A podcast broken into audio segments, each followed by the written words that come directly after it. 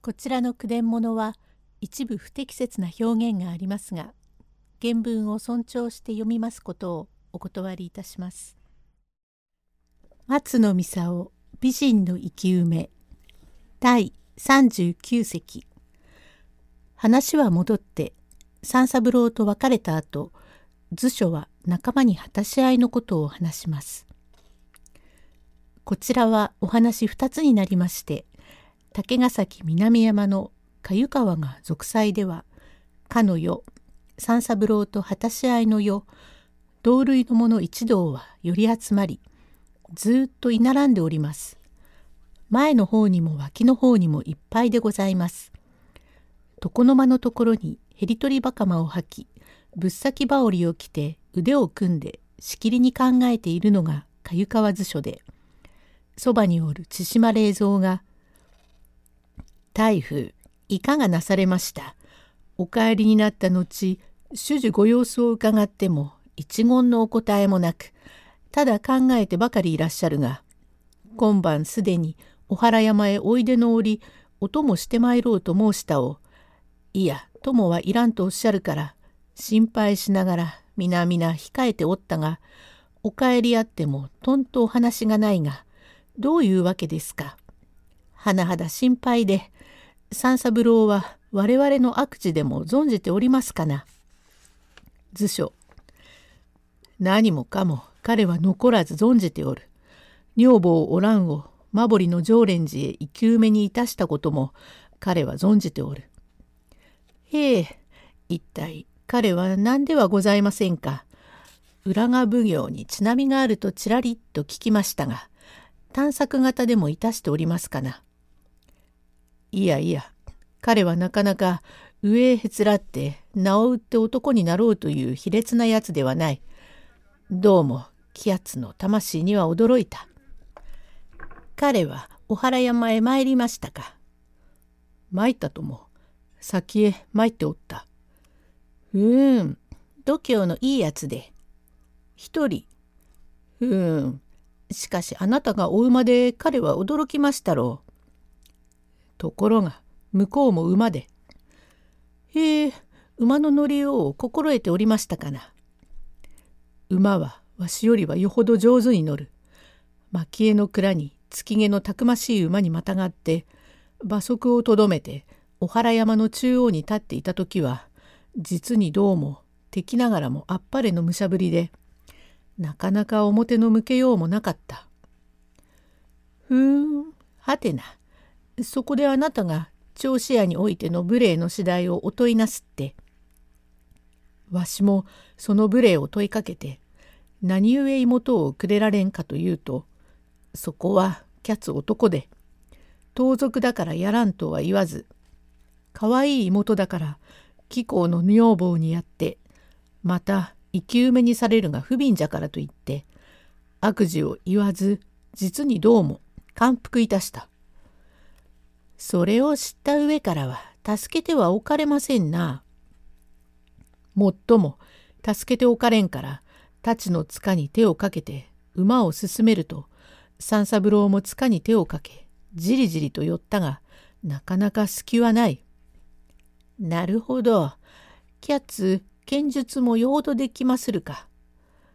いや、わしよりはよほど剣道は上だな。ふーん、残念ですな。なれどもあなたは飛び道具を持っていらっしゃったから。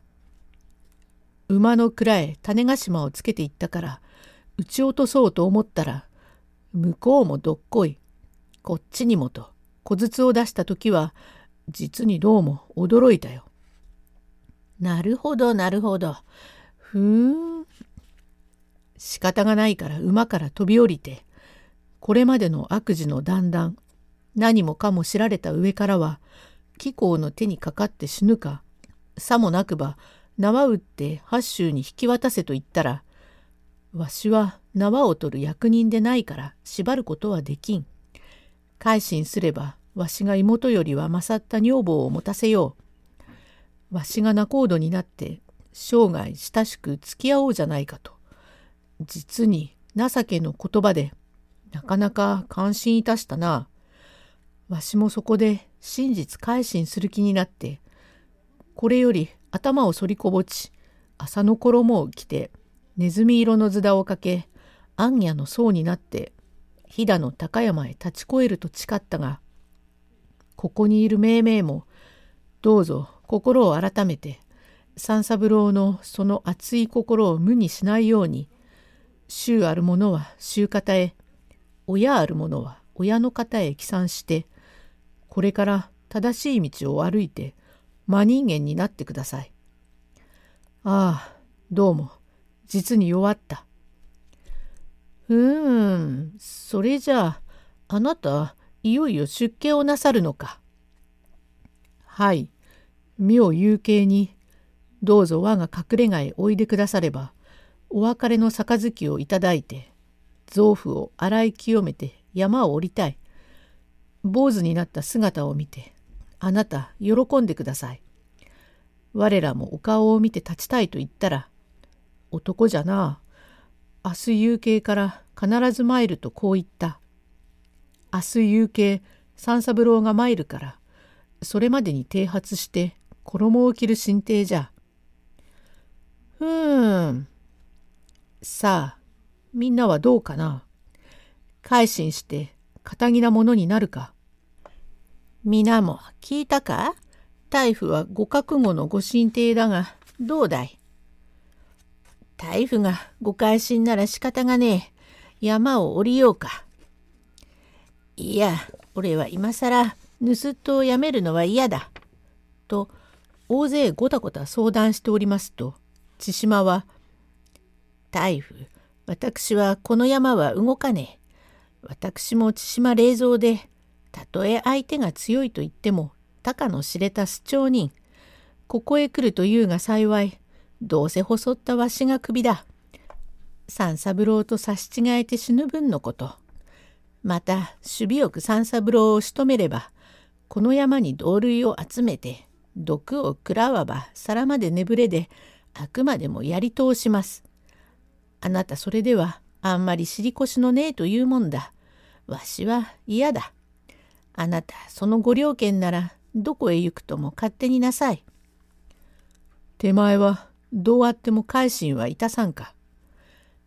改心してももう身動きもできんほど悪事をしてどのみちお上の手にかかってそっ首をはねられる身の上よしんば大夫が今坊主になってもか川図書が在賊の自分これこれの悪事があるといえば衣の上から縄にかかるは決まっている。今改心してダメですぜ。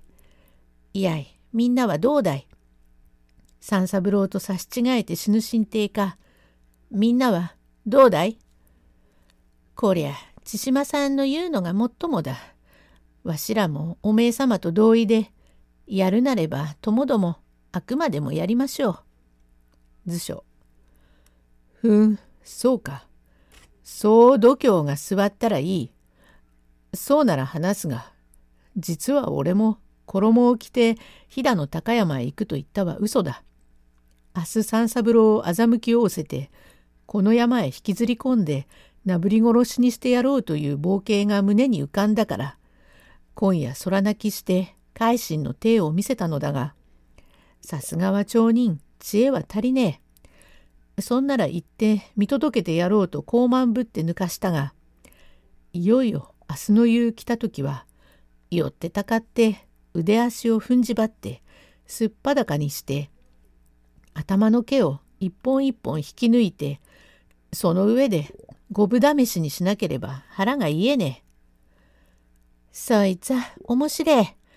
大夫がその了見ならわしらは十分に働きます。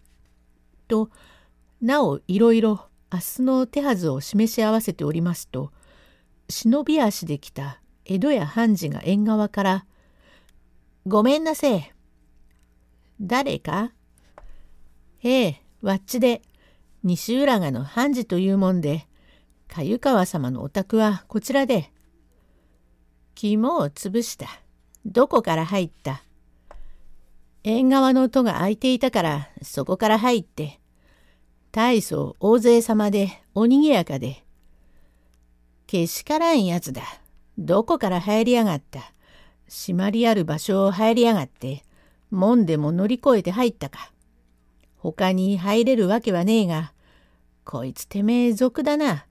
いや、族だ。てめえ、盗賊に違いあるめ。第40隻へ続く。